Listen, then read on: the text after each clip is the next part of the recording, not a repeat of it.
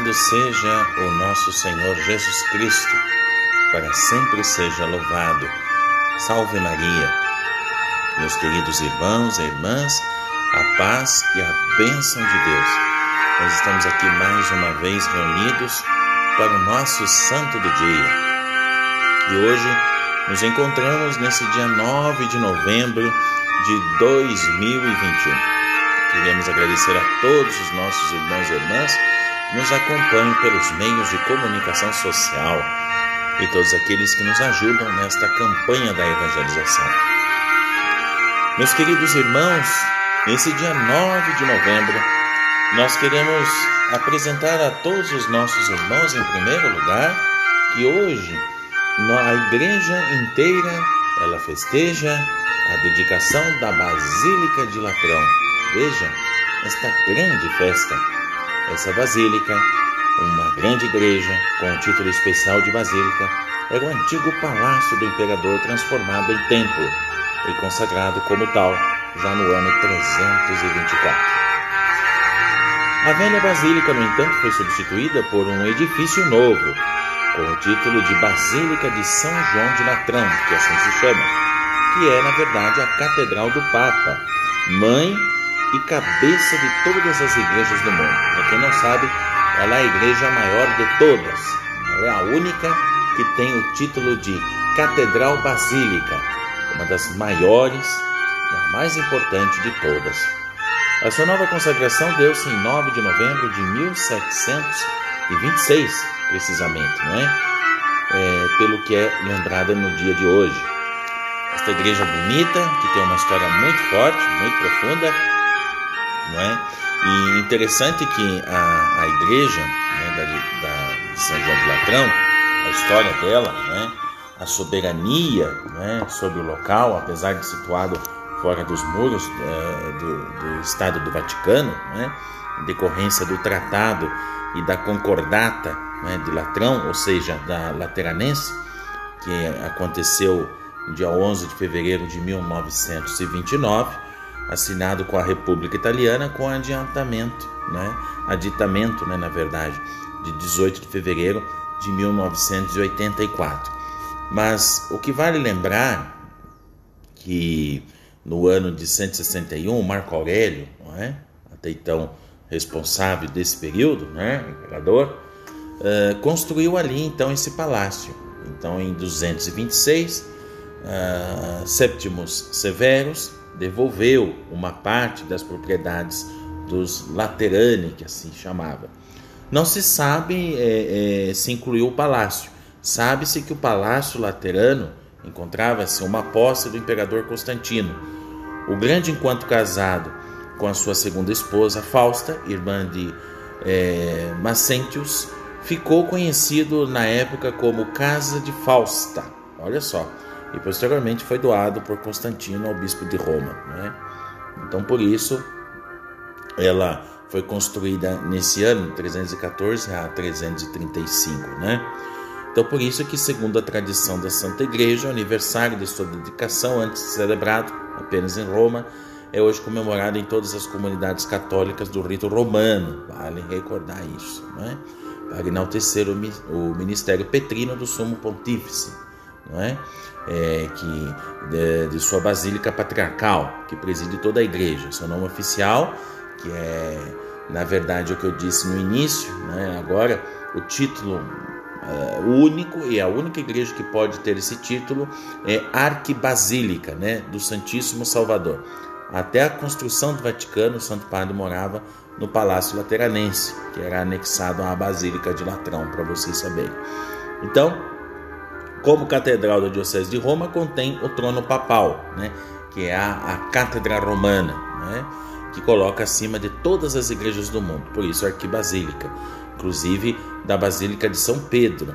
E ela tem o título honorífico de mãe e cabeça de todas as igrejas de Roma e do mundo inteiro. Por isso que eh, não só lá em Roma, a cadeira do Papa, onde ele senta, eh, em qualquer catedral até as nossas, não é? como aqui é, na nossa diocese ou em outras dioceses, a cadeira da catedral, sé catedral, que é o certo falar, sé catedral, deve se sentar somente o bispo. Nem o pároco, nem vigário, ninguém pode sentar naquela cadeira. Né? A cadeira deve ser somente dele, porque a catedral é do bispo. A mesma coisa aqui na cadeira papal, nesse sentido. É? Então é, é, uma coisa que vale recordar pra, para a, aqueles que não conhecem essa história. Não é?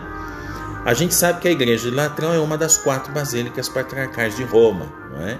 As três outras também caracterizadas com uma porta santa e um altar papal, que são a Basílica Vaticana, que manifesta a Igreja Apostólica fundada sobre o apóstolo Pedro, a Basílica Osquiense, que manifesta a Igreja Católica fundada sob a missão de Paulo, e a Basílica Mariana, que manifesta a Igreja Santa gerada com Cristo de Maria. Né? Olha aí.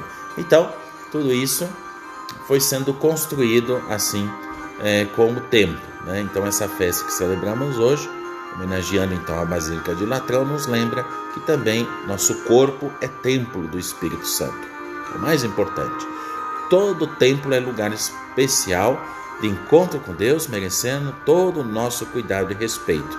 E não pode ser diferente o modo como devemos tratar o nosso corpo, não é verdade? Que é templo do Espírito Santo. Muito bem, depois desta grande festa da Basílica, também temos santos, santos importantes para que às vezes não são tão conhecidos, mas vamos conhecer hoje. E é saindo da Itália que vamos agora viajar para a França. E lá se venera-se hoje o primeiro bispo de Bourges, Santo Ursino. Ficou célebre pela amizade aos pobres, para que construiu com um belo templo, onde pudessem professar sua fé como neoconvertidos. Ainda na França, é, lá em Tours, venera-se também o padre confessor chamado Claro. Olha só que nome curioso, né? Ele era bispo, né? E, e também, depois, perdão, ele não foi bispo, ele foi padre. Uh, o bispo, na verdade, São Martinho, né, que me veio aqui na memória, ele confiou a formação do, dos novos né, eh, monges verdadeiros, modelos para o povo no final do século IV aproximadamente. Né? Então foi um grande homem de evangelização. Saindo da França, vamos para a Inglaterra, para lembrar hoje também São Jorge Napier. São Jorge Napier foi um padre e mártir e muito se distinguiu por sua caridade, sobretudo para com os companheiros da prisão. Ele morreu no ano de 1610. E por fim, não esqueçamos, porém, uma mulher que chamava Tomais. Tomais era muito estimada pelo povo em Constantinopla, lá na região da Turquia, por causa de sua piedade e paciência. Ela morreu no século X. Também, além desses grandes santos né, que nós acabamos de mencionar, Santa Maria de Neon, mártires no cemitério de Calisto, na Vila Ápia, lá no ano 257, o imperador Valeriano desencadeia uma nova perseguição contra os cristãos. Vejam, então toda a família grega naquele período foram martirizados. Hipólito e sua irmã Paulina, com o seu marido e os seus jovens filhos, Maria e Neon, seus restos mortais então foram transferidos para a Igreja Romana de Santa Ágata, no século VIII. É, meus queridos irmãos e irmãs, são grandes santos da Igreja que de fato são uma resenha diária que aprendemos todos os dias aqui no nosso programa, guardados na memória da Igreja. Graças a Deus, histórias de mestres da vida cristã e de todos os tempos que de fato são iluminadores, faróis que nos orientam para o caminho do céu. Eu desejo a todos, meus queridos irmãos e irmãs, a paz, a bênção de Deus e voltamos aqui com o nosso santo dia amanhã, se Deus quiser.